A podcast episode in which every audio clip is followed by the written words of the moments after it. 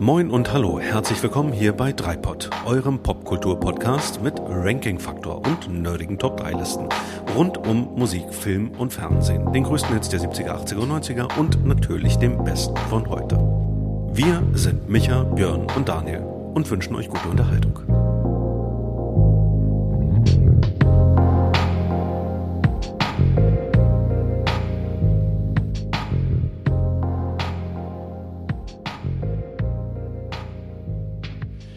Sanfte Grüße und herzlich willkommen bei Dreipod, der Podcast, bei dem Popkultur auf drei Listenfetischisten trifft. Schön, dass ich da bin. Mein Name ist Micha, aber schön, noch schöner ist, dass meine beiden Mitstreiter auch wieder da sind. Hier ist der Mann, dessen Lieblingsfisch der Bäckerhecht ist. Hier ist Björn. Mm. Ja, hallo. Und der Junge, der bei Delmenhorst an meine Heimat denkt. Hier ist Daniel. Oh, schönen guten Tag. Ja. Schönen guten Morgen, kann man heute mal sagen. Ja, eigentlich ist es ja nachtschlafende Zeit. Ja, ja, für, für manche Menschen. Für uns, das stimmt. Menschen. Genau. Schön, dass ihr da seid, schön, dass wir da sind. Ja, finde ich auch. Daniel, du hast, ja. dir liegt was auf der, auf der Leber, auf dem Herzen. Wo liegt es genau? Ja, bevor wir uns um das Thema der heutigen Folge kümmern, über das du dann sicher gleich noch was sagen mhm. wirst, möchte ich äh, auf den Deutschen Podcastpreis hinweisen, ähm, bei dem wir uns selbst nominiert haben. Also nein, wir haben, wir haben, wir haben etwas eingereicht, sagen wir mal so. Deutscher Podcastpreis, das Voting läuft noch bis zum 8. Mai. Also, ihr habt quasi ab heute noch fünf Tage Zeit, ganz kräftig für eure drei Pods zu voten. Ich werde diesen Link dazu in die Shownotes packen. Wir sind in der, im Publikumspreis in der Kategorie Lifestyle nominiert und dann gibt's auch noch ein Jury-Voting, wie das alles funktioniert, könnt ihr euch auf der Seite deutscher-podcastpreis.de anschauen. Alles weitere über den Link in den Show Notes. Sehr schön. Ja, also für mich sind wir nominiert worden. So habe ich das wahrgenommen. Ja, ja, ja, das ist also von einer Crowd-Jury irgendwie. Äh, von einer ja. Expertenjury wurden wir auserkoren und sind ja Kandidat für den Deutschen Podcastpreis. Ein, eine, Audio, eine audiophilen Jury. Genau. Also da könnt ihr eure Stimme abgeben. Wir, bei uns geht's heute auch um Stimmen und zwar nicht nur um unsere drei Stimmen, sondern um Gesangsstimmen männlich. Das klingt sehr, sehr verquert und ein bisschen verkopft, aber hat seinen guten Grund. Wir haben es in der letzten, in der letzten Folge schon angedeutet. Es geht jetzt nicht um Lieblingssänger oder Artist, sondern tatsächlich um die Stimmen, die wir wahrnehmen. Wie ist es euch mit dem Thema gegangen und ähm, habt ihr es bereut, Ja gesagt zu haben zu meinem Vorschlag? Björn. Ja. ja, die ich auch. gut. Ich schließe, ich schließe mich an dem Ja, was auch immer er meint. Ja, man muss ja immer dazu sagen, es gibt manche Themen, wo alle drei sagen sofort, ja, lass uns das machen. Und manchmal schlägt einer was vor und die anderen sagen mehr oder weniger schnell dann Ja. Und ähm, diesmal habe ich es vorgeschlagen und ihr habt euch breit quatschen lassen. Björn. Ich habe mich ja nicht breitschlagen lassen müssen für das Thema. Mhm. Diesmal dachte ich, ja, okay, das wird einfach, da, ne, das, da wirst du keine Seelenqualen leiden müssen, mm. nicht wie bei den Top äh, drei deutschen Songs oder sowas. Das, das, das kriegst du hin, da machst du dir auch mal ein bisschen vielleicht den einfacheren. Und dann fängst du da an einzusteigen und merkst, ups, nein. Und deswegen mein, relativ viele ging Stimmen es mir, auf der Welt. Genau, es gibt dann doch irgendwie äh, viele, viele unterschiedliche äh, Stimmen, männliche Stimmen und äh, äh deswegen war es dann am Ende doch wieder eine irre Herausforderung. Mhm. Daniel? Ich glaube ernsthaft, ich habe noch nie in der Vorbereitung einer Dreipod-Folge, und es gibt ja mittlerweile immerhin 24 davon. Dich weniger vorbereitet als heute. Nee, ich habe, ich habe, glaube ich, noch nie meine Top 3 so oft durcheinander geschmissen oh. und neu zusammengestellt wie, wie jetzt äh, in Vorbereitung auf die heutige Folge. Das war alles sehr erkenntnisreich für mich und ähm, trotzdem bin ich der Meinung, dass ihr heute von mir keine extremen Überraschungen erleben werdet. Okay. I'm a simple man. Ja, also wir, wir haben ja vielleicht noch, vielleicht noch dazu, weil du hattest es ja auch angedeutet, was wir schon am Ende der, der letzten Folge ähm, besprochen hatten und was uns im Vorgespräch durch den Kopf ging. Mhm. Ich sage das schon mal vorweg, ich habe das entschieden, ich habe so entschieden, was am meisten mein Herz berührt. Also, mhm. weil Stimme können wir, und das haben wir in anderen Folgen ja auch schon mal erlebt, man, man stellt dann plötzlich fest, oh, ich kann das aus ganz unterschiedlichen Perspektiven betrachten. Und ja. du kannst natürlich auf die Sangeskunst im wahrsten Sinne des Wortes achten, auf den Oktavumfang, auf, auf Stimmfarben und dergleichen. Das kann man alles machen. Und am Ende ist es trotzdem hoch individuell und ich habe dann wirklich nur entscheiden können, was mein Herz berührt. Und last but not least, ich habe festgestellt für mich, ich muss Fan sein. Also ich muss Fan sein, damit ich einen Sänger, eine männliche Gesangsstimme ruhigen Gewissens nominieren kann. Also so mhm. ging es für mich, auch wenn ich dadurch heute für euch ein bisschen, ein bisschen ausrechenbar sein werde. Aber trotzdem, wer mir meine Nummer eins klaut, den verkloppe ich nachher. Das ist ja legitim. Ähm, ja. Also es soll ja auch persönlich sein. Es bringt jetzt nicht zu schauen, wer hat wirklich die meiste Range in der Stimme oder wer kann wie viel Oktaven singen. Darum soll es ja tatsächlich nicht gehen. Das soll ich ja irgendwie persönlich ja. berühren. Und bei mir war es jetzt tatsächlich, ich habe so gut versucht wie möglich, die, die Stimme zu trennen von dem drumherum, ne? Mhm. von dem Gesamtwerk und sowas. Das gelingt mal besser, mal weniger gut. Aber ich bin trotzdem gespannt, was dann bei euch rausgekommen ist.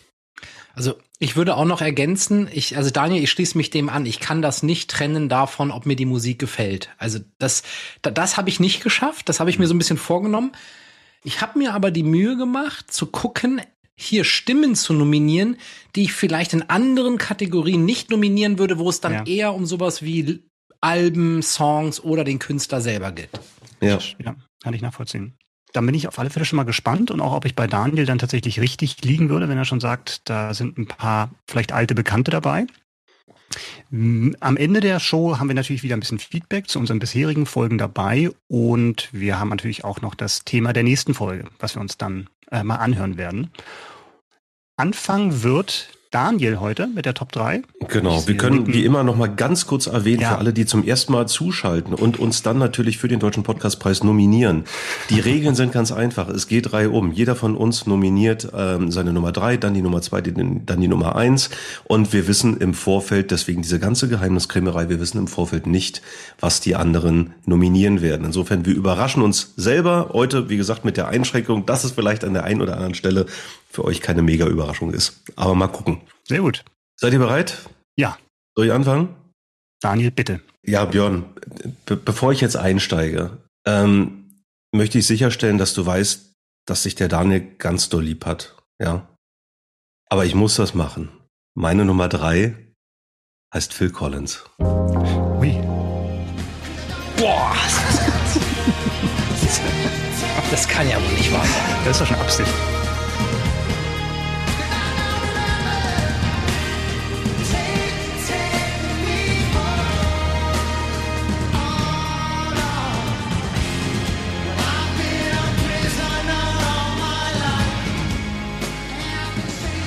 Okay.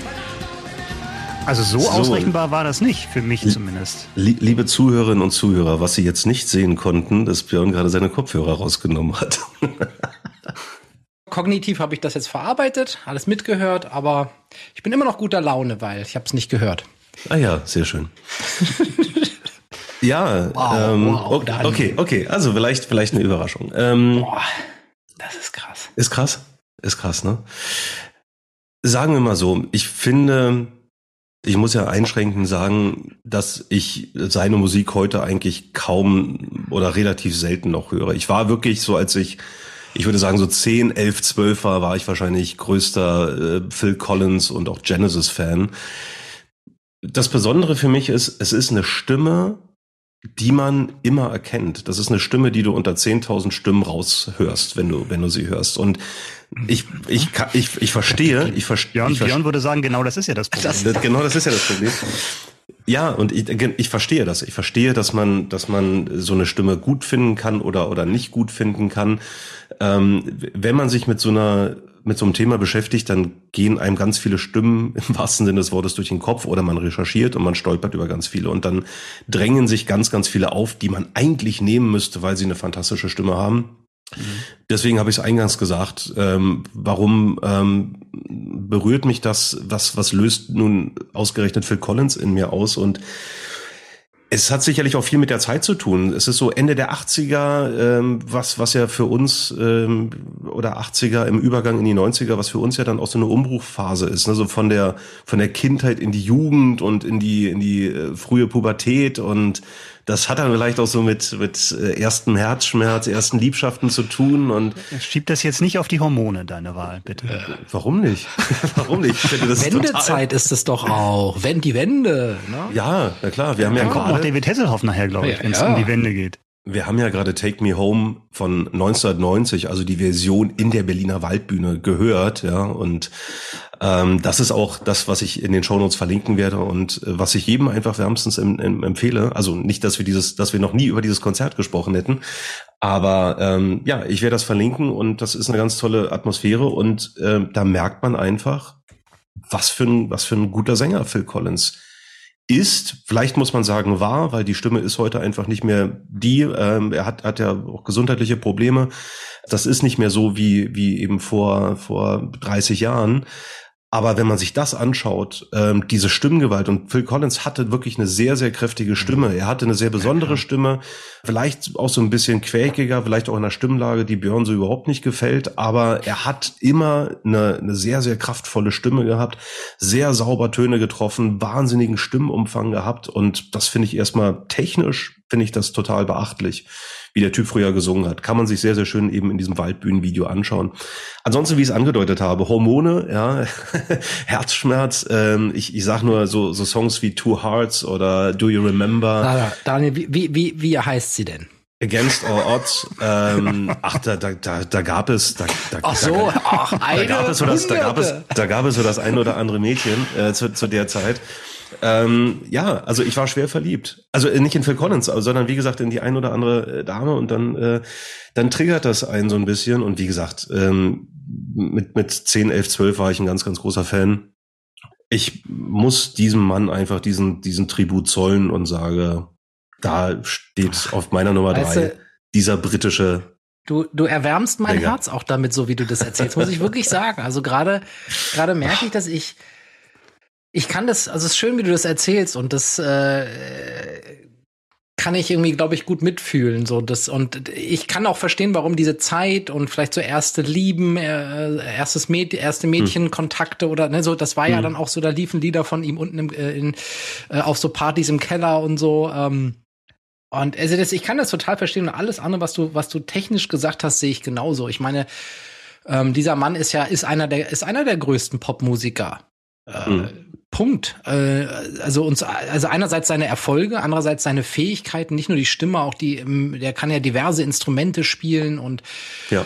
ähm, Phil Collins ist einer der ganz großen es ist halt genau diese Stimme, die mich, äh, die mich irgendwie so ein bisschen triggert. Ähm, mhm. Aber das ist ja mein, das ist nur mein Ding. Ne? Das ist, ich weiß, es ist auch völlig irrational. Und ich muss auch sagen, wenn, wo du das so erzählt hast mit dieser Zeit, damals fand ich das auch noch schön. Ich glaube, mhm. bei mir ist das erst in den, in den, ist das erst so Mitte der 90er gekippt, wo dann wirklich dieses massive Überspielen in den Radiostationen mhm. und so dann immer prägnanter wurde und wo vielleicht auch dieses Spezielle seiner Stimme dann aber da, da hm. will ich jetzt gar nicht zu tief rein. Ich finde, du hast das total schön erzählt und ich finde, das müsste wahrscheinlich auch, wahrscheinlich ist der auch auf der, auf der Liste von vielen Leuten, die so eine Liste erstellen würden. Möglicherweise. Also ich, ich würde auch einräumen, es ist für viele wahrscheinlich auch nicht die schönste Stimme. Da, da gibt es sicherlich auch Stimmen, die eine größere äh, Fanbase haben, eine größere Kompatibilität haben, aber sie ist so markant, sie ist so einzigartig, du erkennst sie sofort und naja, entweder, entweder man mag's oder eben nicht und ja. Micha, ich mag ich mag's auch. Ich mag auch Phil Collins. Ja. Ähm, ich hatte es auch so ein bisschen übergehört, ähnlich wie bei Björn, aber habe dann auch wieder zu, zurückgefunden. Ich war für mich war aber die Stimme interessanterweise nie das, was ihn so ausgemacht hat. Also klar, mhm. markant ist sie. Ich würde sie jetzt aber nicht als besonders gut bezeichnen, aber mhm. für mich waren es tatsächlich eher dann eher die Musik, die es so speziell gemacht hat und mhm. mich da angesprochen hat. Es war dann äh, weniger die Stimme, interessanterweise. Mhm. Aber ich kann das total verstehen und äh, das ist ja vielleicht auch so ein Fall, wo das so stark ineinander übergeht, das Werk und die Stimme, dass man halt Probleme hat, das wirklich zu trennen.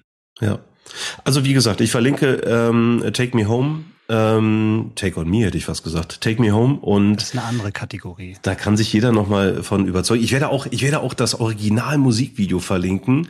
Das ist richtig schön äh, Oldschool und allein schon wegen der Friese von Phil Collins. Also das, ähm, ja, könnte ich ja eigentlich auch noch mal versuchen, aber muss ich auch nicht. Naja. Ähm, aber ich empfehle auch noch mal so ein paar Genesis-Songs rauszusuchen, wie Hold On My Heart beispielsweise, wo er auch unter Beweis stellt, also die jetzt nicht so mega populär sind wie No Son of Mine oder sowas, äh, wo er aber auch aus meiner Sicht noch mal unter Beweis stellt, dass er wirklich eine, eine tolle Stimmlage hat und wirklich eine große Bandbreite hat. Meine Nummer drei. Björn, mach's besser. Also meine Nummer drei ist jetzt genau die Kategorie, die ich eingangs angekündigt habe, von also ein Künstler, den ich ultra selten höre, aber dessen Stimme mir bei dem Sprechen über unsere Kategorie ziemlich schnell in, in, in, in die Gedanken kam. Mhm. Und ich sage mal nicht, wer das ist. Ich fände mal cool, wenn ihr das erratet. Was auch nicht einer der bekanntesten und populärsten Künstler ist. Die weißen Tauben sind müde. Sie fliegen lange schon schwere Flügel. Und ihre Schnäbel sind längst leer. Ist das, ist das Hans Harz? Das ist Hans Harz, Micha, okay. super. Krass. Bekannt vor allem natürlich mit der aus dem Becks Werbung stammenden Song, das ja auch sein weltweiter Hit war, Stimmt. Fade Away. Stimmt, ja. Ich, also ich, ich dachte mir, ich kenne die Stimme, ich konnte überhaupt nicht einordnen, woher. Krass, okay. Nicht also das ist für mich so etwas, wo ich versucht habe, diese Kategorie ja. aufzugreifen. Eine Stimme, die mich unglaublich berührt, weil das mhm. hat ja was Kerniges, Rauchiges ja. und kraftvoll. Mhm. Ähm, und gleichzeitig finde ich die Musik, diese Liedermacher ähm, auch schön. Ne? Also ähm, das, das gehört sicherlich auch dazu. Ja, das ist trotzdem jetzt nichts, was ich ständig hören würde. Mhm. Wobei ich auch gerade jetzt über diese über diese ganze Recherche das tatsächlich wieder öfter in meine Playlist reingenommen habe und das Lied, was ich euch gerade vorgespielt hat, war auch sein erster großer Hit. Die ähm, die weißen Tauben sind müde. Mhm. Auch ein Lied äh, über mhm. natürlich Frieden, ähm, von, über die Friedensbewegung 82, von 1982. Ist das Lied von da, äh, aus der Zeit? Oder? 81 oder 82, okay. glaube ich, genau, ja. Mhm. Mhm. Hochgradig aktuell. Ich merke, ich merkte auch gerade, wie mich das in der jetzigen Zeit, wo, ja, sage ich mal, zumindest es wieder eine Polarisierung entsteht zwischen Friedensbewegung und äh, Kriegsrufen, sage ich mal. Mhm. Ähm, ja, aber diese Stimme, die, die hat was ganz tief Eindringendes so in, in die Seele für mich. Und äh, ich verbinde das natürlich auch insbesondere mit dem, mit dem Song ähm, Sail Away. Äh, als ich 1994 einen Austausch, Schul Schüleraustausch ja in den USA gemacht habe, ähm, gab es ein oder zwei Abende, bevor ich abgeflogen eine kleine Abschiedsparty mit Freunden. Und das letzte Lied, was wir an dem Abend gehört haben, hat dann ein Freund von mir damals eingelegt. Das war Sail Away von Hans Harz. Ja, und das hat einfach was hinterlassen. So, das ist ähm, zusammen mit dem Kastenbecks. Der war auch da sicherlich, aber äh, das ist irgendwie so eine Stimme, die einfach klasse ist und die, die eben nicht so ein Künstler ist, den ich ständig höre. Mhm. Ich finde, man hört dieser Stimme und anderen Stimmen, die so in dieser Region sind, total an, dass da jemand ist, der schon irgendwie ein Leben gelebt hat. Ne? Und dann mhm. funktioniert das natürlich mit solchen Texten oder mit diesem Freiheitsdrang wie bei Sail Away dann besonders gut, ne? weil du den Eindruck hast, da hat jemand irgendwie sein ganzes Leben lang gesoffen und geraucht und mhm. rumgelebt, äh, dass man rumgelebt, rumgelebt, ja, dass man, äh, dass es natürlich dann umso stärker wirkt die Aussage, äh, was dann in den Texten kommt. Ja. Also diese Joe Cocker ist ja auch so ein so genau. wollte gerade sagen, Kategorie. Ja. Der hat ja das Sail Away danach gesungen. Ja, und was war da, ne? Es gab einen Rechtsstreit, ähm, den der Hans Harz hatte mit Becks oder mit, beziehungsweise mit der dahinterstehenden Firma, mhm. um, um die Tantiemen ja. Und irgendwann haben sie es dann beendet, mit Joe Cocker neu eingespielt und fort, fortfolgend diesen Specs Werbesong dann damals auch mit Joe Cocker gespielt. Ah, stimmt, ja, aber irgendwie kam mir das nämlich jetzt auch gerade in, in, in den Kopf, ähm, dass es da irgendwie eine Verbindung gibt, aber ja, spannend. Der Joe Cocker äh, fiel mir natürlich naheliegenderweise jetzt durch die Stimmfarbe äh, auch sofort ein. Und Man nennt ihn ja auch den englischen Hans Harz. Ist es so, ja? ist es so. Ähm, nein, aber genau das, genau das ist der Punkt, den ich eben so an, anzudeuten versuchte. Wenn, wenn man sich heutzutage so durch, durch Bestenlisten durchklickt, was, was Sänger angeht, dann, dann ist auch ein Joe Cocker ganz weit oben. Und da kann ich auch sagen, ja, geile Stimme, aber ich war nie Joe Cocker Fan. Insofern, mhm da bin ich dann wieder was, was das Herz berührt. Aber ich kann dem, was du sagst, Björn, auch total folgen. Einfach, wenn man es hört und man so mitgerissen wird, ja, weil es einfach eine, eine total, total geniale Stimme ist. Das kann ich genauso gut nachvollziehen. Aber ich habe für mich in der Vorbereitung gedacht, ich brauche hier irgendwie was anderes gerade. Ja, also ich hätte jetzt auch nicht einfach nur ähm, Hans Harz genommen, wenn ich sagen würde, oh Mensch, das ist ja interessante Stimme so, ne? Mhm. Sondern das, hm. das, ich glaube, das, das liegt bei mir insbesondere an dieser Verbindung mit dem Abschied damals äh, und mhm. und äh, diesem Austauschjahr. Und das sind ja ne, genau wie bei dir, Daniel, gerade so prägende Jugenderlebnisse, wo die Musik dann noch tiefe Spuren äh, für viele ja. Jahrzehnte hinterlässt. Und? Ähm, und, und vielleicht noch so als Ergänzung zu dem, mhm. was du gesagt hast, Micha, wie, wie er gelebt hat. Mhm. Leider ist er auch früh verstorben, deswegen. 19, 2002 äh, an Lungenkrebs schon verstorben. Oh, okay. Ja, wollte ich auch gerade fragen. Gibt es äh, äh knapp 60, okay, also irgendwie äh, 40er, äh, in den 40ern geboren. Ja weil ich weiß über ihn so gut wie gar nichts. Also ähm, gibt es gibt es noch irgendwelche anderen Stationen, die du jetzt spannend findest oder vielleicht auch noch Lieder, die man die man hören sollte, die man kennen sollte von ihm? Ja, also ich finde es ganz interessant. Der, äh, der ähm, kommt auch aus Schleswig-Holstein, mhm. ähm, ist wie gesagt eigentlich so Kategorie Liedermacher. Ähm, hat also auch in, in, eigentlich in der Regel auf Deutsch gesungen und so typische Liedermacher-Texte auch ähnlich äh, wie andere Liedermacher geprägt eben auch so durch diese Friedensbewegung ähm, und solche Sachen. Und dieser, ähm, dieser Beck-Song war eigentlich der Ausreißer. Ne? Das war ein mhm. Auftragsding, was dann halt aber eben natürlich ihn berühmt gemacht hat. Genau, also er kommt aus Schleswig-Holstein, ähm, hat da eben auch anfangs äh, so als Verkäufer in Husum gearbeitet. Ja, da habe ich auch eine familiäre Bindung in diese Orte da oben. Mhm. Ähm, ist dann eben mit diesem Lied Die weißen Tauben sind müde 82 ähm, berühmt, ge berühmt geworden in der Szene der ne, äh, Liedermacher-Fans. Ähm, hat dann noch ein, zwei weitere Singles so aus diesem ähnlichen Dunstkreis. Nur Steine leben lang, ähm, ja, mhm. beispielsweise veröffentlicht.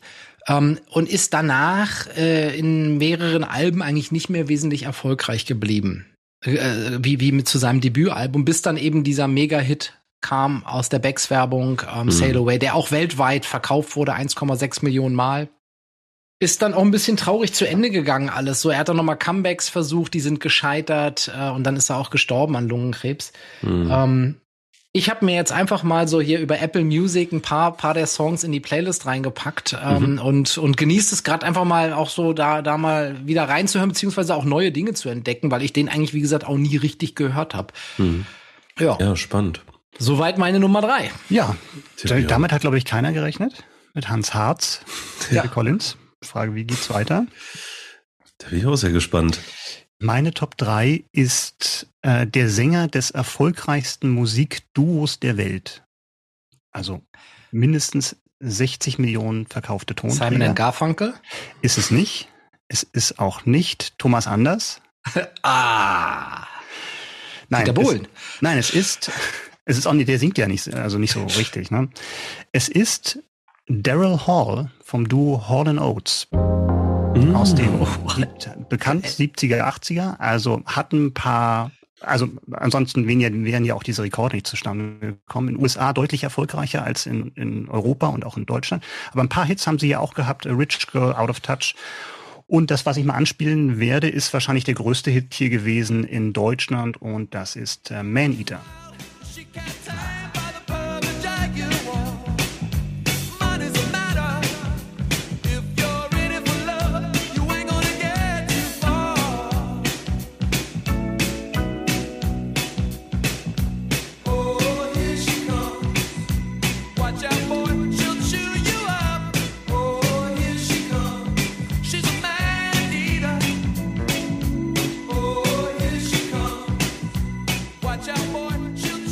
Ja, Daryl Hall.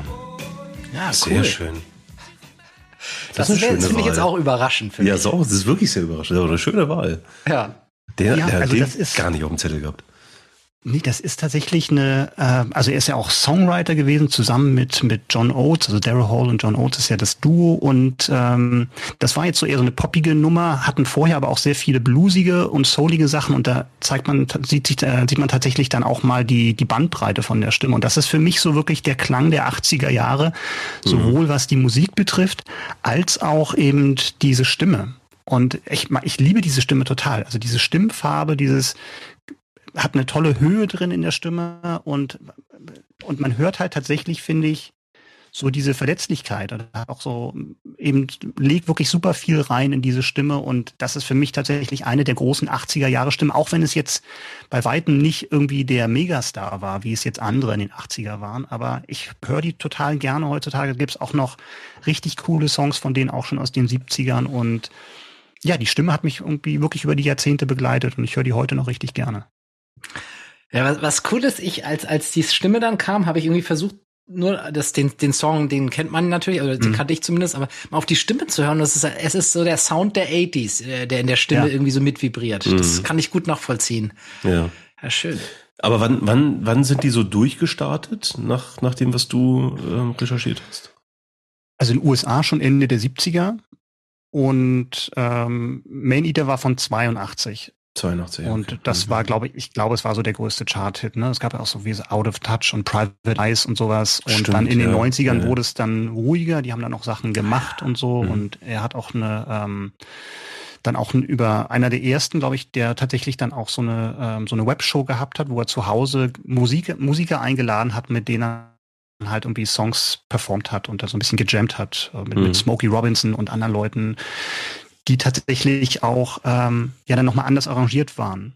Mhm. Und wie gesagt, ich finde, da ist eine richtig hohe Wiedererkennbarkeit. Wer ihn auch kennt von der Stimme, vielleicht auch noch von, am ehesten wahrscheinlich durch seinen Part von We Are the World. Also da, da hat ja jeder Mhm. irgendwie eine Strophe gesungen, äh, Ja. von Cindy Lauper bis Tina Turner und sowas. Da ist er auch dabei. Und auch da finde ich, sticht der halt heraus, ähm, weil es halt irgendwie eine super markante Stimme ist und die halt vielleicht technisch nicht perfekt ist, weil er halt auch tatsächlich, was er sehr, sehr oft macht, also wenn man sich mal ein paar Hall Oates Sachen anhört, sehr viel Dynamik in der Stimme drin hat. Also dann auch mit dem, mit dem Abstand zum Mikrofon spielt, ähm, Mhm. mit der Energie, die da rauskommt und halt jetzt nicht alles klassisch jede Strophe oder jeden Ton oder jedes Wort gleich singt, sondern innerhalb eines Wortes oder, oder von mehreren Silben tatsächlich dann nochmal mit der, mit der Tonhöhe schwankt, mit der Lautstärke spielt und ähm, das macht es, glaube ich, für mich pers persönlich so richtig natürlich, dass es halt eben nicht so technisch wirkt und technisch perfekt, sondern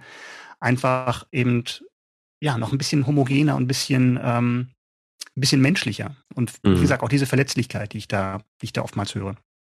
Hörst, hörst du das regelmäßig? Ja. Hm. Höre ich. Also jetzt vielleicht nicht den Song, also bin ich auch ähm, Rich Girl, kann ich wirklich jedem mal empfehlen, ähm, noch aus den 70ern. Höre ich tatsächlich noch regelmäßig die Songs. Das werde ich jetzt auch mal wieder machen. Das, äh, das ist auf jeden Fall eine coole Inspiration. Also das, äh, die, die habe ich wirklich richtig lange nicht mehr gehört und ich muss, muss ja auch gestehen, ich kenne nicht wirklich viel von denen oder behaupte ich zumindest. Ganz oft ist es ja so, man hört einen Song und sagt, ach, ach, das ist ja auch von denen tatsächlich. Ähm, Da Mhm. würde ich jetzt, da muss ich jetzt tatsächlich mal so ein bisschen, bisschen recherchieren im Nachgang. Da habe ich richtig Bock drauf. Das könnte tatsächlich so ein Fall sein. Das sind, glaube ich, Sachen, die man vielleicht mal gehört Mhm. hat äh, im Radio oder woanders und dann denkst, ah, das ist auch von denen. Und ähm, Ja. Ja. ist auf alle Fälle eine Entdeckung wert. Und äh, ich fand interessant, was, was du vorhin gesagt hast, Björn, wo du meinst, von wegen, das ist vielleicht auch so eine Kategorie, wo man auch Künstler einbringen kann, die man vielleicht an anderer Stelle Mhm. ähm, jetzt in der Dreipot-Geschichte übergehen müsste und sowas. Und aber bei ihm habe ich auch kein schlechtes Gewissen, weil es tatsächlich auch diese Stimme ist, ähm, die neben diesen Kompositionen halt wirklich mich total flasht. Ja, sehr cool. Immer mal wieder Ja. eine Überraschung hier. Ja, Ja, mit den, mit, mit, mit der jeweiligen Nummer drei Nominierung hat offensichtlich keiner jeweils gerechnet. das stimmt. Genau, aber mal gucken, wie es in Runde zwei wird. In Runde zwei, dann wäre ich wieder dran. Mhm. Ja. Na gut. Machen wir es kurz und schmerzlos. My story is Ah. much too sad to be told. Ja. But Who would have practically known? everything leaves me totally cold. The only exception I know is the case when I'm out on a quiet spree, fighting vainly the old ennui. And I suddenly turn. So, und auch wenn der Song noch gar nicht richtig losgegangen ist, blende ich hier mal aus. Völlig unverkennbar. Wir haben natürlich gerade so eben Frank Sinatra gehört. Und den Song I Get a Kick Out of You, den, den habe ich natürlich jetzt auch nicht zufällig ausgewählt. Ich finde dieses Intro, es gibt mehrere Versionen, wenn ihr nach dem Song mal sucht. Es gibt äh, eine Version, die gleich in diesen in diesen swinging Part einsteigt, wo es gleich richtig losgeht. Und es gibt eben eine Version mit diesem Intro. Ich liebe diese Version mit diesem Intro, weil ihr habt es vielleicht gerade eben auch schon so ein bisschen, bisschen gehört. Also diese, diese Variation, diese, diese Wärme in seiner Stimme. Ähm, und ich muss es einfach so sagen, diese absolute Brillanz, was, was Gesang angeht. Das, ähm, das steckt alles in diesem Intro drin. Deswegen, ich liebe den Song, ich liebe dieses Intro. Und ähm, Micha, du hattest ja den, den Begriff der Crooner schon das ein oder andere Mal in äh, vorangegangenen Folgen ähm, mhm verwendet. Weil wir ja heute über Gesangsstimmen sprechen, kann man ja vielleicht mal ganz kurz darauf eingehen, was dieses Crooning eigentlich ausmacht. Also mhm. Frank Sinatra wird ja eben als, als Vertreter der, der Crooner, wie auch Nat King Cole beispielsweise, ähm, bezeichnet und Wikipedia schreibt dazu, das Crooning zeichnet sich durch die Intimität und Wärme der Stimme aus und wurde anfangs stark erotisch konnotiert. Mhm. Ja, ja. Also es ist, es, es ist dieser, dieser Gesangsstil, der sich insbesondere seit den 20er, 30er Jahren etabliert hat. Das hatte damit zu tun, dass es plötzlich Mikrofone gab und anders gesungen werden musste, ähm, A, damit es gut klingt und ähm, die, die Musik, die Entwicklung der Musik hat ihr Übriges dazu beigetragen, dass das einfach anders gesungen werden musste, weil das, was man so von der Bühne kannte, klassischer Gesang, das war einfach für diese Mikrofone, die es damals gab, viel zu laut. Ja, und das hat alles, alles, alles übertüncht, was dann mit Musik zu tun hatte. Und so gesehen gab es einmal ähm, eine Entwicklung in der Musik, wo, wo Schlager halt ja immer äh, tanzbarer und jazziger wurden und zum anderen eben eine Herausforderung durch die Technik, was, was durch die Mikrofone eben vorgegeben wurde. Und so hat sich das entwickelt, ähm, wobei man sagen muss, Frank Sinatra wiederum hat eine ganz eigene moderne Form des Croonings eigentlich etabliert und man kann das eben so beschreiben, dass die Musik, äh, böse Zungen sagen manchmal easy listening, ähm, dass diese Musik eigentlich davon geprägt ist, dass sie wirklich locker, leicht daherkommt und das war für, für mich schon immer total faszinierend. Bei Frank Sinatra hatte wirklich, hat man so den Eindruck, der läuft gerade so locker, federnd, wippend irgendwie den Broadway entlang und singt ganz locker aus der Hüfte einen, einen Song dazu mit einer gewissen Lässigkeit, einer gewissen Coolness, einer gewissen Leichtigkeit. Das ist auch wiederum das Crooning, was, was es da auszeichnet, dass die, dass die, die Variation in der Stimme, dass die, dass der Umfang äh, der, der Stimme, also die, die Bandbreite, Oktavweite äh, sozusagen, gar nicht so extrem ist, ähm, sondern die Stimme eher in einem, in einem kleineren ähm, Spektrum stattfindet und ja, fast schon so einen, so einen lockeren Erzählstil hat. So. Und das ist, mhm. das ist eigentlich das, das große Charakteristikum. Mhm.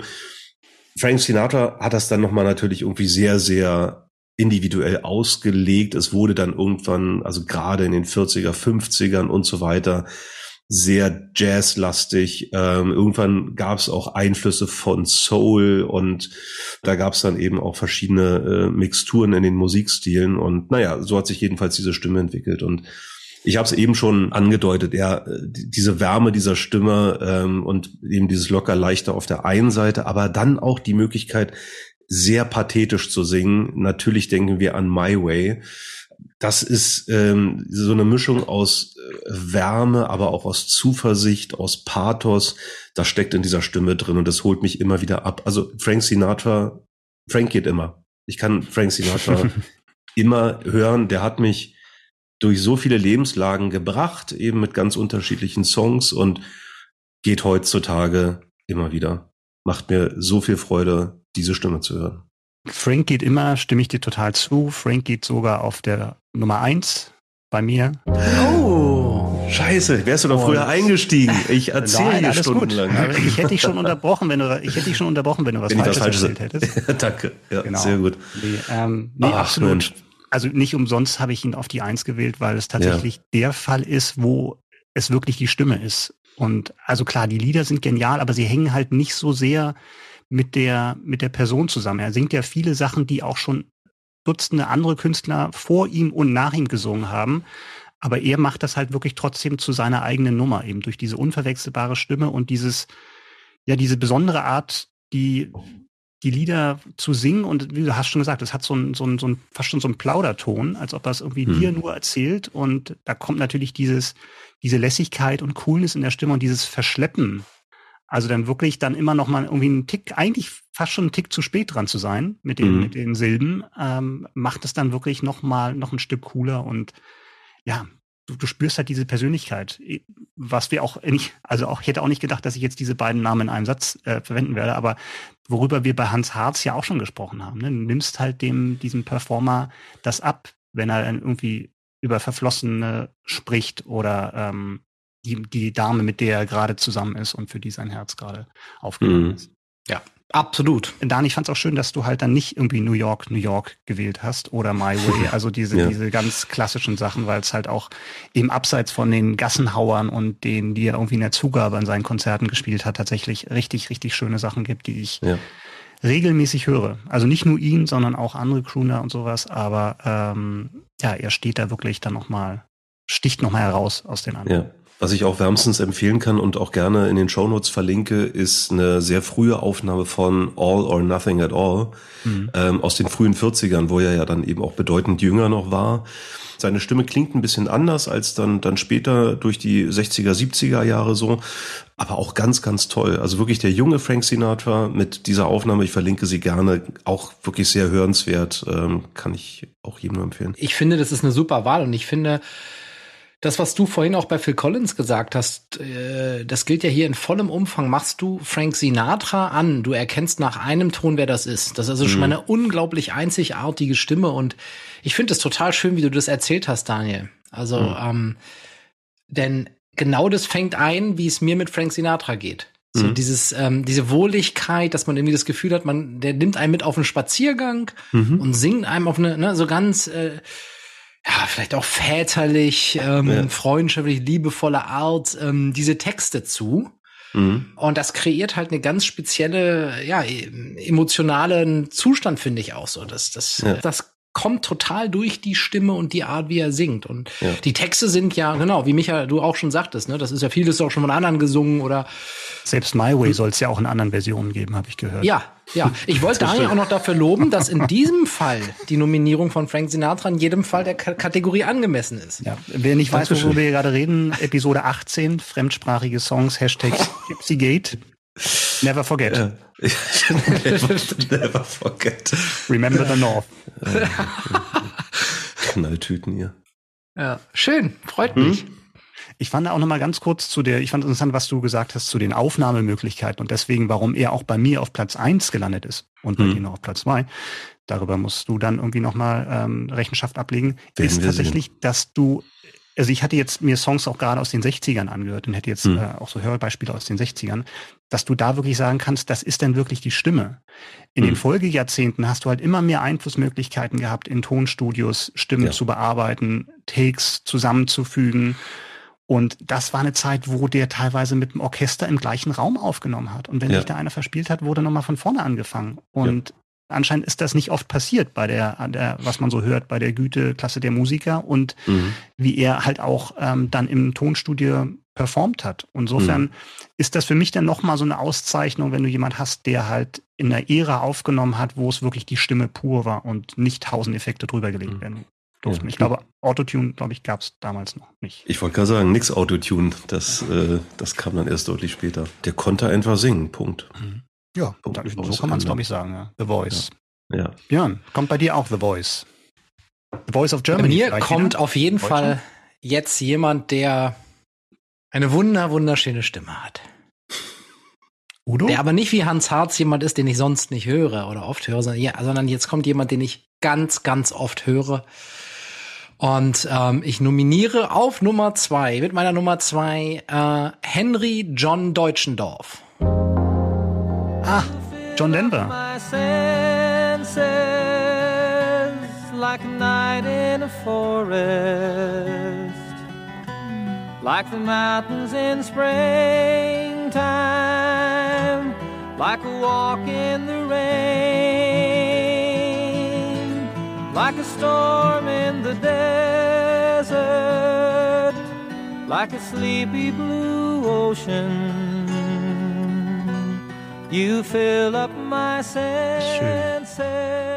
Oh, mein ganzer Körper ist voller Gänsehaut. Das ist Any Song.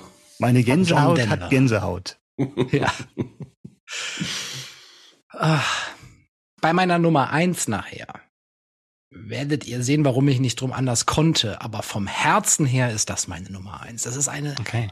so schöne, gold, goldig, liebevolle, sanfte eine Stimme, die ganz viel Liebe und, und, und sowas in sich trägt. Und das, das, das geht, das schießt bei mir direkt in den gesamten Körper und in die Seele rein. Und John Denver Ja. ist einfach beautiful.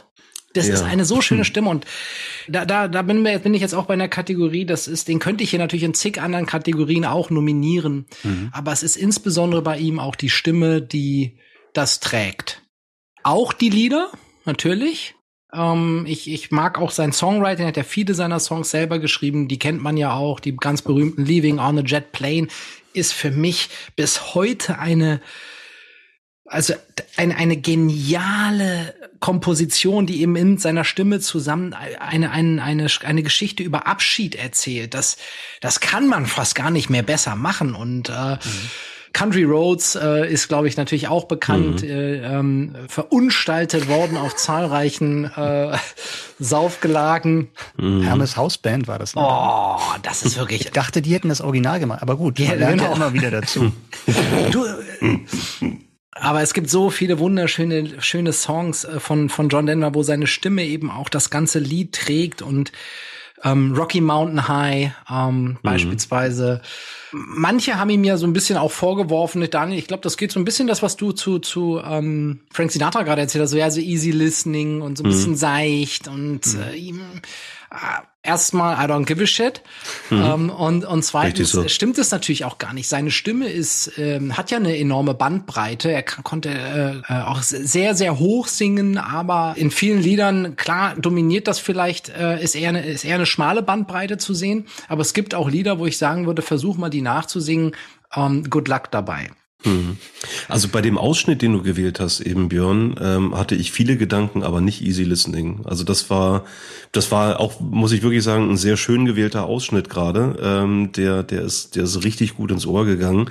Und auch hier, gerade weil ich solche Musik normalerweise nicht höre. Ich weiß von dir, dass du amerikanische Singer-Songwriter-Songs, auch mal Country und so weiter, solche Sachen gerne hörst. Weil ich ihn eben nicht so häufig höre wie du, stelle ich dann umso überraschter fest, hoppla, das ist ja auch ein schönes Stimmchen. Also, ja. Easy Listening habe ich hier gerade gar nicht gehört. Das war, das, das, das war, das war eine andere Gefühlsebene gerade. Mir ging's auch so. Also du hast ja ein paar Titel aufgezählt und ähm, ich weiß wenig über John Denver, außer dass, Mhm. dass er diesen Künstlernamen gewählt hat und seinen äh, sehr einprägsamen Geburtsnamen. Aber es ist echt eine, eine schöne Stimme und was ich mich gefragt habe, ist, aus welcher Zeit ist das eigentlich so genau? Also, weil ich könnte es jetzt überhaupt nicht richtig zuordnen, weil es halt so eine Zeitlosigkeit hat. So Mhm. gewisse. Ähm, kannst du noch mal ein bisschen was zu ihm sagen und zu seinem Schaffen? Klar, klar. John Denver ist ja leider schon tot. Ich äh, hatte auch mal überlegt bei unserer Top 3 verpasste Konzerte, da wäre mir Ah. auch was in den Sinn gekommen. Der ist äh, also auch geboren, ähnlich wie Hans Harz, hier zieht sich bereits was durch, 1943 geboren und ist äh, 1997 schon gestorben bei einem Flugzeugabsturz.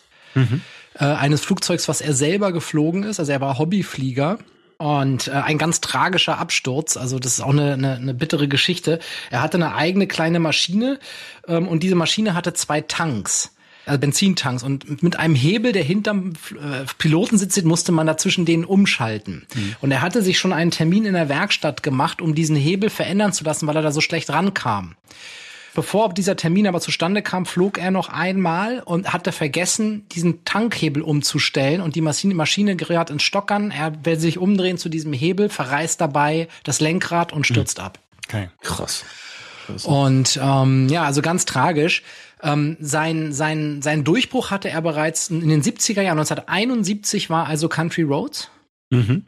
Und ähm, die, die ganzen Lieder, ähm, die ich also auch gut finde, Any Song, woraus ich euch gerade was vorgespielt habe, Sunshine on My Shoulders äh, und sowas, ähm, war alles zwischen 73 und 75 und ähm, Leaving on a Jet Plane, Rocky Mountain High. Also alles eigentlich 70er Jahre bis in die 80er hinein. Das war die große Schaffenszeit von, von John Denver. Mhm. Mhm. Ich finde es ja immer spannend zu schauen, was dann auch musikalisch eigentlich zu der gleichen Zeit passiert ist, ne? Und wie Leute dann halt eben parallel zum sogenannten Zeitgeist dann, ne? wenn man überlegt, was in den 70ern auch alles los war, ne? Von dass dann irgendwie Heavy Metal groß wurde, dass Punk, Disco irgendwie alles so parallel mhm. lief und dann jemand dann doch eben mit diesem Singer-Songwriter-Bereich dann eben doch sehr konstant unterwegs war. Also bei, bei Frank Sinatra war das ja auch so. Also so wie I've Got You Under My Skin oder sowas ist zu der gleichen Zeit entstanden, als die Beatlemania losging. Ja, also das mhm. ist, ja. das vergisst man ja manchmal so ein bisschen, wenn man nicht dabei gewesen ist, wie viele Strömungen dann doch parallel liefen. Ja, John sehr, Denver. Sehr schöne Wahl. Bisschen habe ich Angst, dass das Daniel jetzt äh, bei der Nummer eins äh, vorgreift. Bin ich gleich mal ganz gespannt. Ja, oder dass ich, ich ne? vorgreife? Ja, Micha, das wäre krass, wenn du das auch hättest. Das, ja, ja. Ich habe jetzt wirklich eine ernsthafte Befürchtung, aber ja. wie immer, lass es auf mich zukommen und bin hier spannend ja. wie ein Regenschirm. Ja. Björn hatte zumindest, bleibe ich jetzt mal Björns Linie treu, indem ich äh, mit dem Geburtsnamen anfange. Und zwar meine Nummer zwei ist Georgios hm. Kyriakos Johann Ich wusste es. Besser bekannt unter seinem Künstlernamen als George Michael. Ja. Der Mann, also das Ex-Boy, da kann man sagen, Ex-Boy-Band-Mitglied äh, von Wham. Es gibt so viele Lieder, Careless Whisper, Fast Love, Wake Me Up Before You Go, ein mhm. absoluter Stimmungshit. Ähm, das Hörbeispiel, was ich mitgebracht habe, ist ein bisschen anders und zeigt vielleicht auch mal so ein bisschen die Bandbreite, die, äh, die es gibt. Und zwar ist das eher eins, was man dem Jazz oder Blues zurechnen könnte. Und das ist von 1987 Kissing a Fool.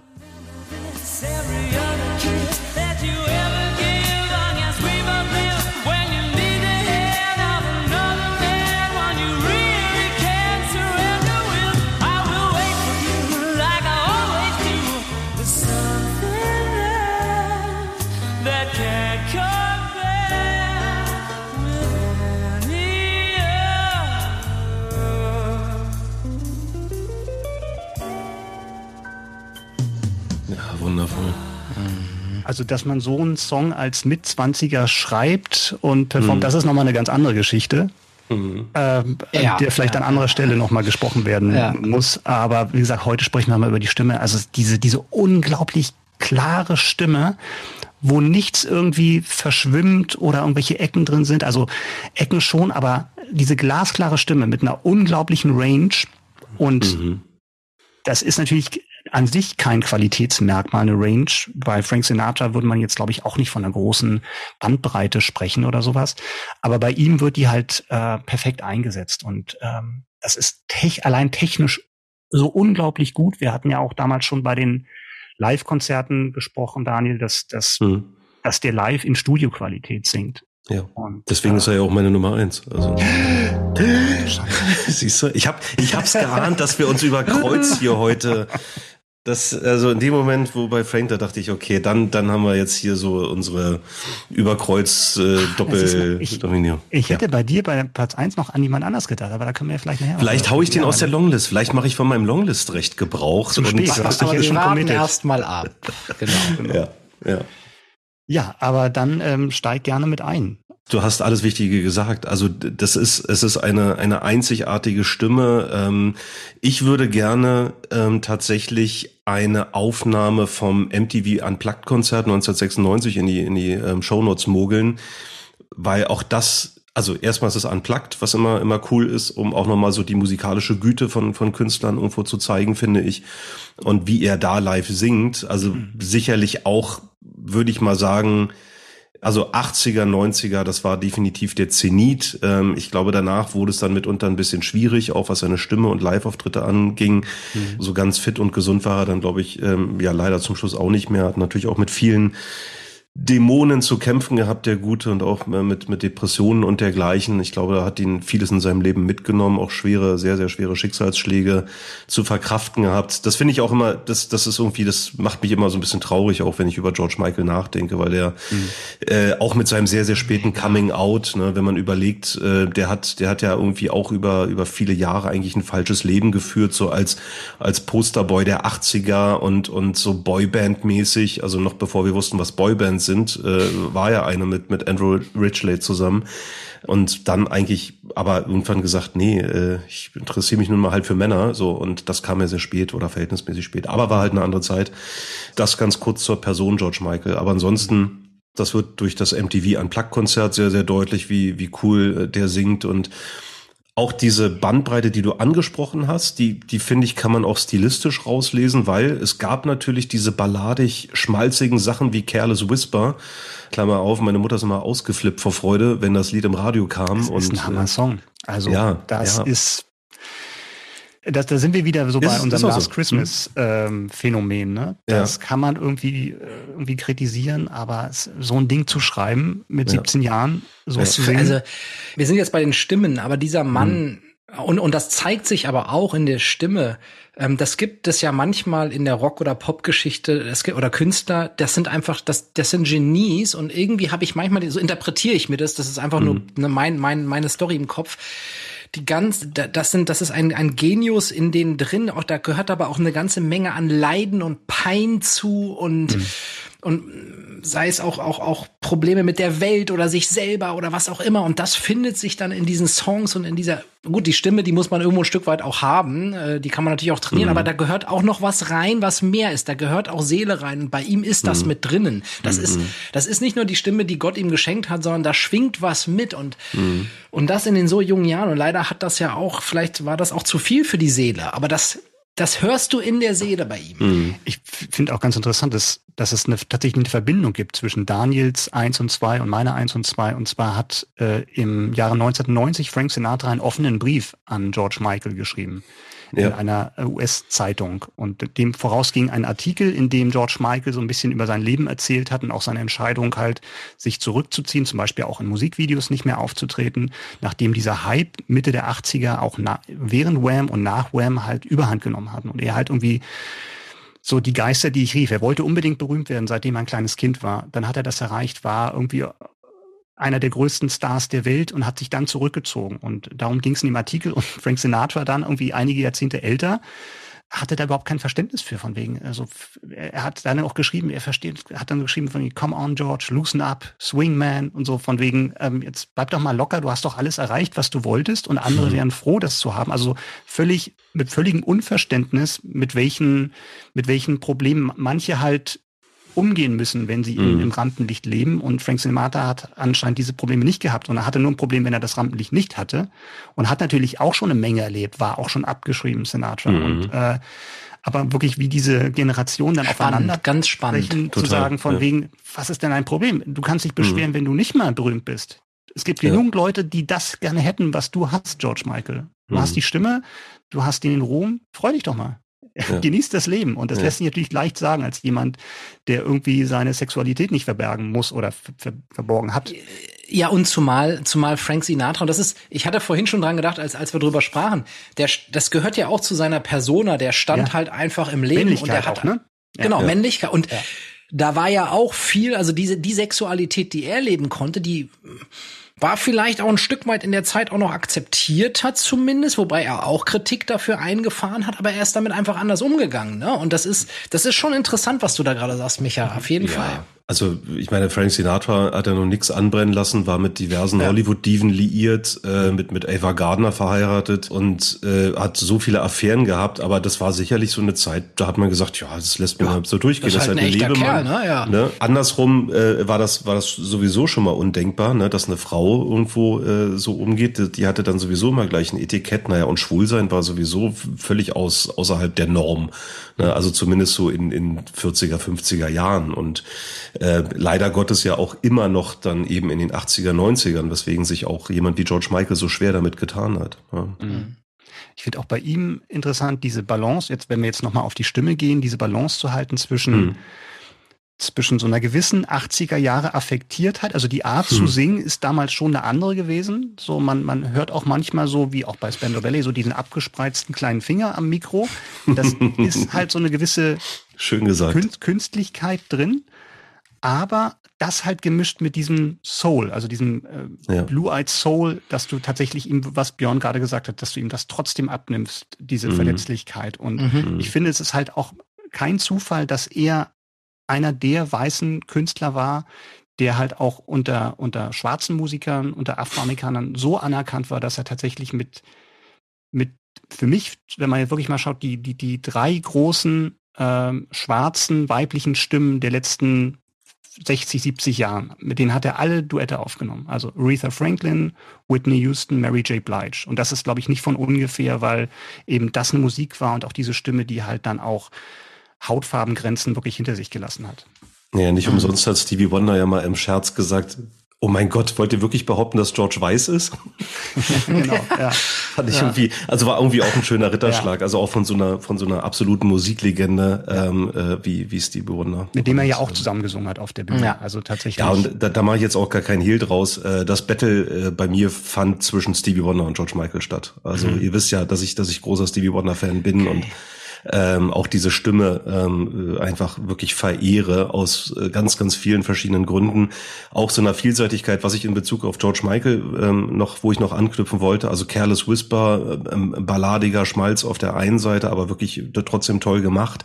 Aber dann wieder wirklich Pop vom Allerfeinsten, ähm, Alben wie Faith oder auch gerade Alben wie Older, was ich auch sehr, sehr gut finde, hm. wo es dann deutlich Dance-mäßiger, grooviger wurde. Also auch das hat er sehr, sehr gut beherrscht. Also wirklich ein ganz, ganz tolles Gespür auch für Rhythmus gehabt. Und auch das sieht man, ähm, Fast Love, ähm, äh, Unplugged MTV-Konzert, also man kann sich das ganze Konzert geben.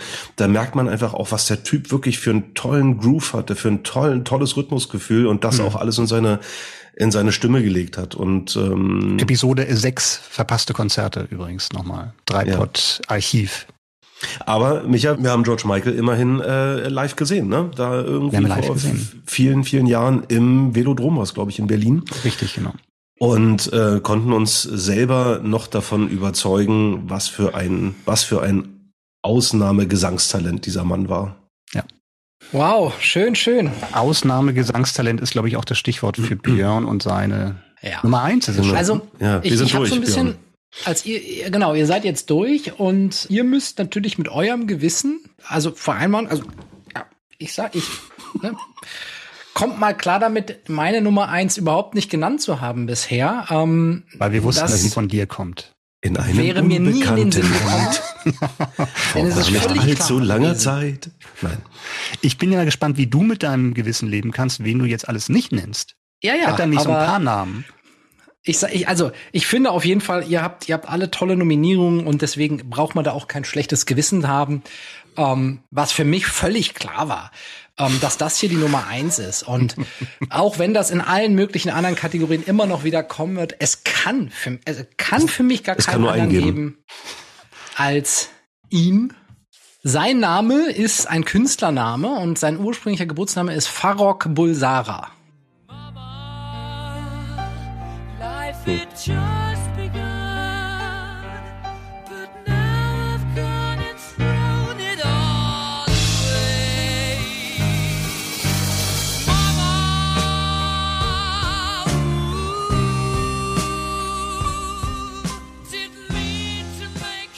Ah, Brian May singt doch gar nicht. Kommt, Leute. Freddie Mercury. Hm, ist kann man machen. Für mich. Ja. Das hast du völlig die recht. Beste männliche Gesangsstimme im Rock-Pop ja. ever. Mhm. Ja, ja, nicht Schwester ever, sondern ever. Du hast völlig recht, Björn. Das ist ja, damit erzählt man ja jetzt niemandem irgendwas Neues. Das ist ja auch, ja, er ist ja berühmt gewesen, genau für seine Stimme und für die Art und Weise, wie er die im, im Rock-Pop eingesetzt hat, ne? Ähm, die ganze Bandbreite seiner Stimme.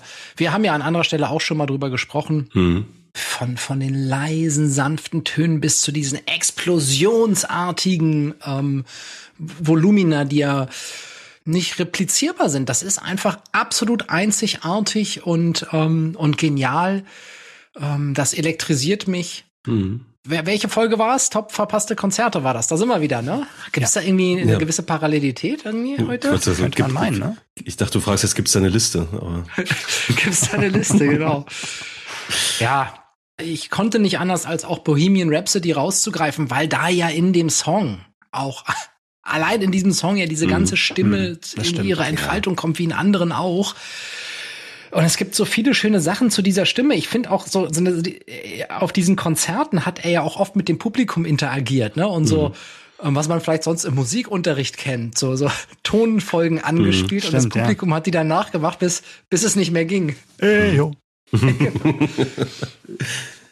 Ja, ah, also ja. Björn, ähm, wenn es dich, wenn es dich ein ganz kleines bisschen besänftigt, ich hatte ihn zwischenzeitlich in meiner Top 3. Und äh, das, was ich eingangs sagte, ich habe noch nie meine Top 3 in den letzten 24 Folgen so oft umgeworfen wie äh, zur heutigen Sendung. Das war kein Kokettieren, sondern das, ich habe mich wirklich extrem schwer damit getan. Deswegen auch eben noch mal kurz Stevie Wonder äh, reingemogelt von der Longlist.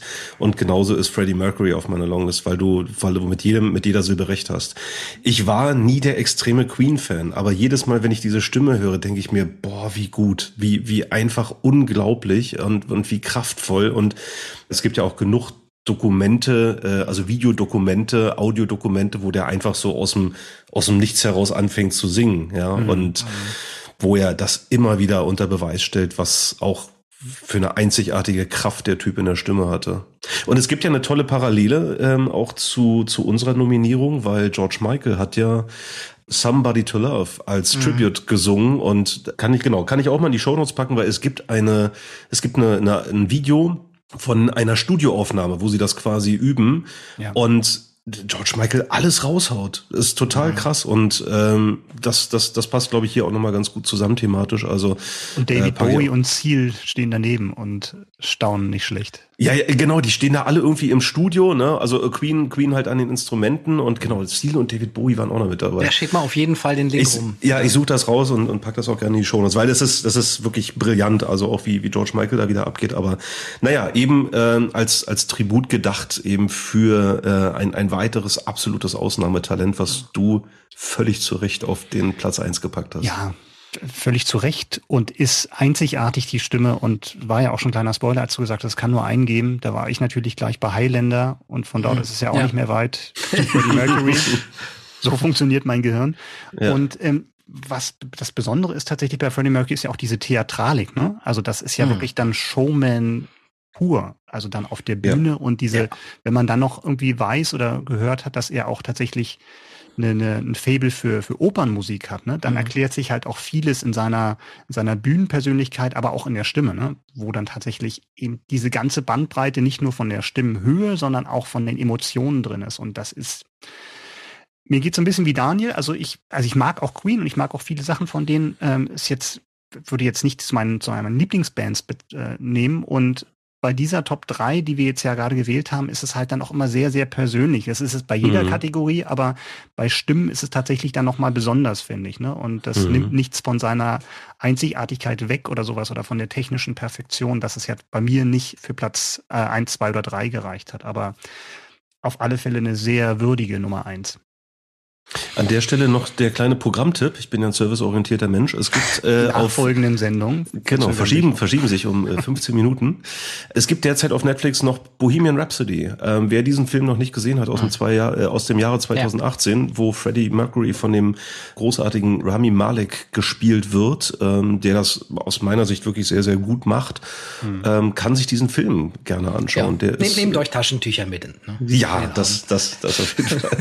Also das fiel mir gerade noch ein. Ähm, ich wollte ihn, ich habe ihn damals im Kino gesehen und wollte ihn tatsächlich ja. jetzt auch irgendwann mal mal Netflixen die Tage. Hm. Schön. Ein wunderbarer Abschluss, Björn, diese diese Nominierung. Finde also ich auch. Waren jetzt zwar alles nur Männer, aber wir hatten ja gesagt, wir trennen das auf, um uns dann die Möglichkeit offen zu lassen, dann irgendwann auch mal über die Frauen in einer ja. gesonderten Sondersendung, in einem spezial gelagerten Sonderfall Habt ihr noch, habt ihr noch jemand von der Longlist, den ihr so ganz aber schnell reinfeuern hallo. wollt? Aber Irgendwie hallo, ich habe mich extra beeilt, damit Name Dropping. Yes, ja, ja. Auch reinkommt. Björn, willst du anfangen? Bob Marley, mhm. ähm, Roy Orbison, Axel Rose, James Taylor, Johnny Cash und bam, Sixto bam, bam. Rodriguez. Okay. Oh, Sixto Rodriguez, auch nicht schlecht. Ja. Auch eine Hätten wir am Freitag aufgenommen, wenn nicht irgendeiner sein Mikro vergessen hätte? Mm. Donnerstag. Mm. Ja. Und es wäre Donnerstag gewesen, ja. Donnerstag wäre es gewesen. Deswegen hatte derjenige vermutlich sein Mikro nicht da. Dann wäre auch Rodriguez wahrscheinlich meine Nummer drei noch geworden. Okay. So, so tagesformabhängig dann doch. So kann das, das gehen. So volatil ist das. Ja. Ja. Unsere Top 3 hat eine Halbwertszeit von Wer zu spät kommt. zwei Tagen. Den bestraft das Leben. Micha, Ja. was hattest du noch auf der Longlist? Ich war jetzt gerade noch bei Roy Orbison. Da, so, ja. da wäre ich, das ist so eine Stimme, die für mich nicht so hervorsticht, während die anderen, da kann ich total mitgehen bei dir. Ja. Ähm, ich wüsste nicht, ob ich die jetzt so bei einer Gegenüberstellung ähm, sofort parat hätte. Aber trotzdem spannend. Mhm. Ich habe Michael Jackson, Ja. Mhm. weil ich finde, dass er auch als Sänger, als reiner Sänger von Ja. seiner Stimme unterbewertet ist, weil das so ein bisschen untergeht neben dem diesem Phänomen King of Ja. Pop und Ja. Tanzen und Schreiben und Ja, wunderschöne und. Stimme. Äh, Ja. Sehr, sehr krass. Eine Stimme, die mir jetzt in den letzten Jahren total ans Herz gewachsen ist, ist Bruno Mars.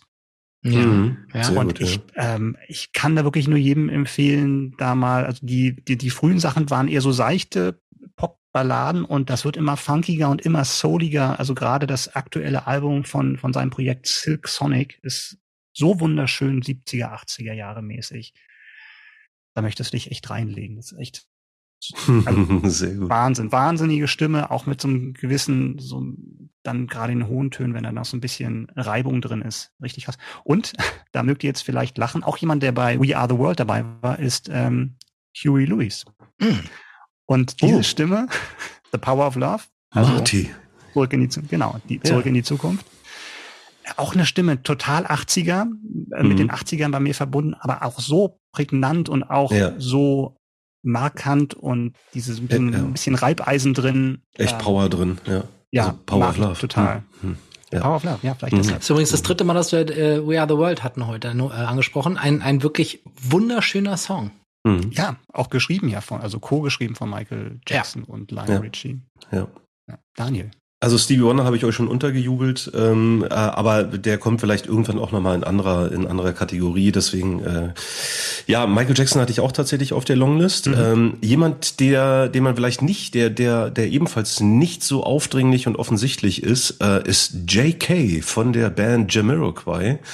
Okay. Ähm, weil er, weil er vielleicht nicht die allerklarste und schönste Stimme hat, aber trotzdem wahnsinnig gut singen kann. Und wer das nicht glaubt, dem empfehle ich mal, ähm, sich das, ähm, das Pariser Konzert von 2018 auf YouTube rauszusuchen. Ganz, ganz toll. Irrsinnig geile Live-Version. Der Typ hat auch so viel Soul und so viel Jazz Hohen in der Stimme. Wiedererkennungswert auch. Mega, also richtig, richtig gut. Ist gar nicht, gar nicht so offensichtlich, aber ja, wie gesagt, ganz tolles Gefühl für Rhythmus und Groove der Kerl. Und wen ich auch in den letzten Jahren insbesondere, wer mir sehr ans Herz gewachsen ist, sicherlich unbekannter, ist Joe Dookie. Joe Dookie von der neuseelischen Band Fat Freddy's Drop. In diesem Sommer in Berlin, in der Berliner Zitadelle, kann ich auch noch empfehlen. Komm vorbei, wir sind da, machen eine Autogrammstunde. Genau. Ja, Björn und- verkauft auch Merch, ey.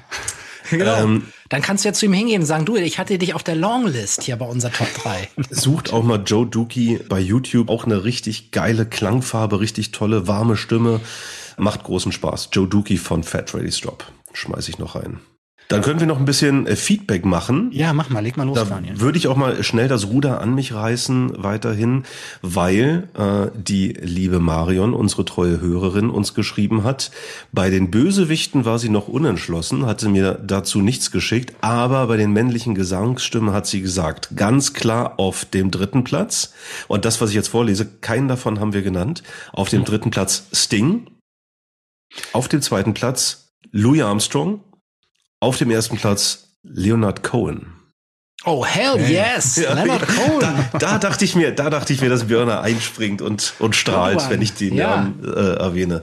Also auch noch mal ganz ganz äh, andere Richtung teilweise, ähm, aber schön, schöne Ding, schöne ist- Ding ist auch eine interessante Wahl. Ähm, Finde ich ja. auch, ja, finde weil ich das auch keine klassisch schöne Stimme ist. Ne? Es hat halt diesen, diesen Wiedererkennungswert, also auch sehr wie bei Phil Collins, wenn man jetzt mal bei den 80er Jahr äh, Stars bleibt.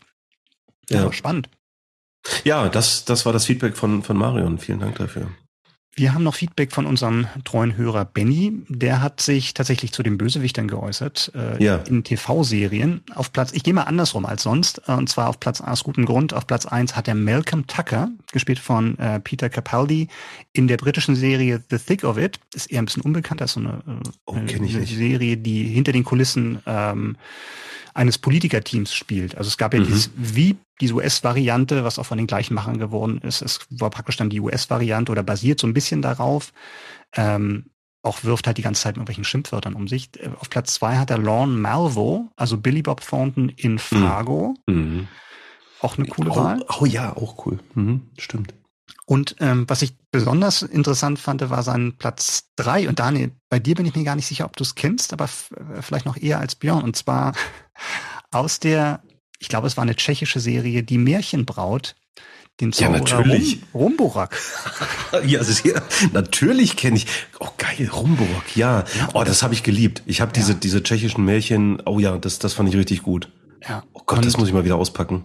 Und ich fand den Ansatz ganz spannend, weil ja. tatsächlich sowas wie Bösewichter ja als Kind dann auch noch mal eine andere Dimension hat. Ne? Also wo ja, wir tatsächlich, wir können ja über, über Bösewichter noch mal aus einer anderen Perspektive sprechen, wenn das aktuelle Serien sind, mit dem Abstand und das eher intellektuell auffassen.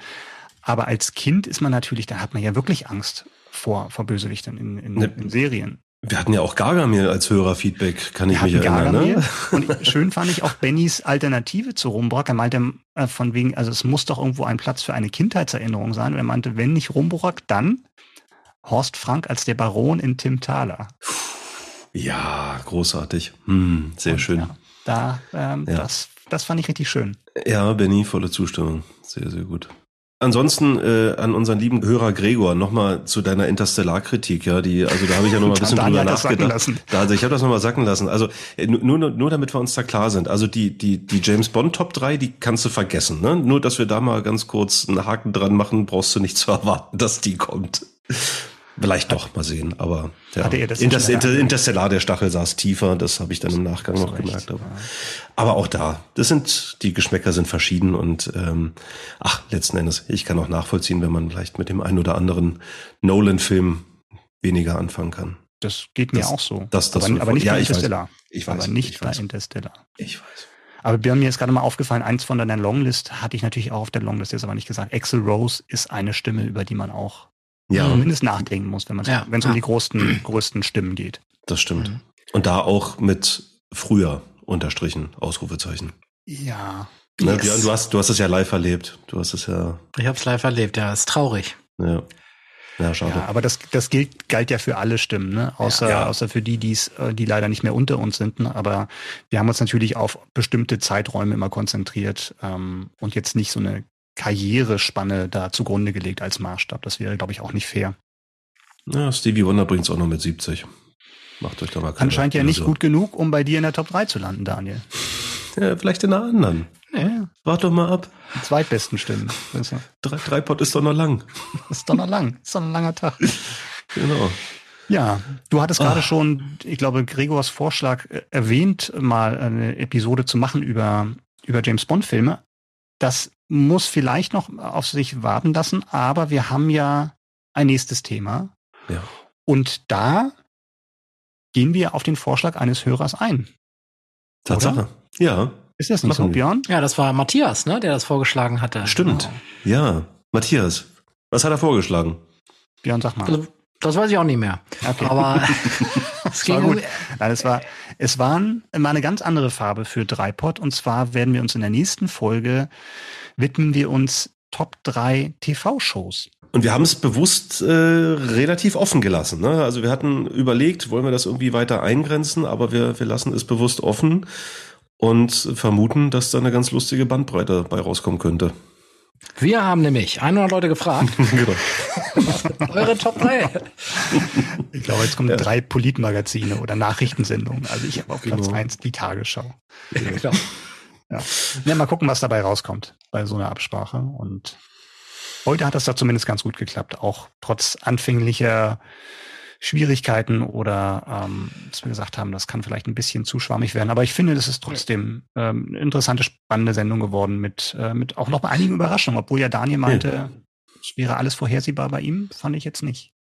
Nenn nicht, nicht alles vorhersehbar, aber ich, ich fühlte mich ein bisschen ausrechenbar. Also mindestens mit Frank Sinatra und George Michael. Und da wir ja zwei Doppelungen hatten, Micha, ja. ne, also das spricht ja für sich. Vielleicht war Phil Collins tatsächlich eine, eine, äh, die Überraschung, die hier und da zu ein bisschen Entsetzen geführt hat. Aber äh, das hat sich ja dann auch relativiert. Insofern, ich fühle mich total glücklich mit der, mit der Folge.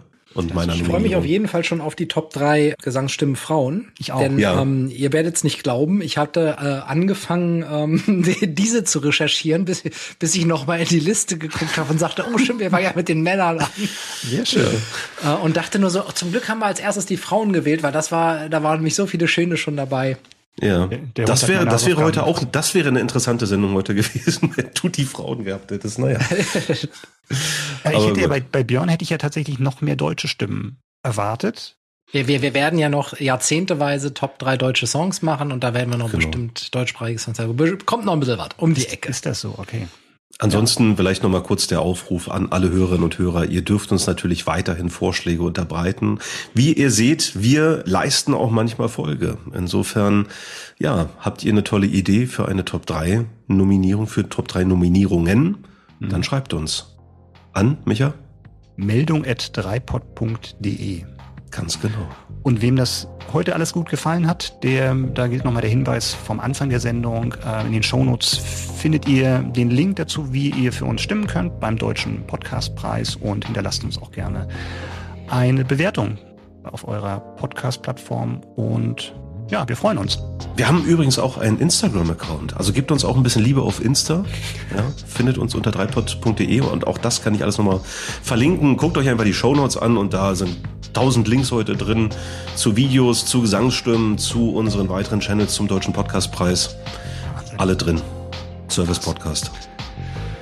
Dann hätten wir es, glaube ich. Super. Danke. Tschüss.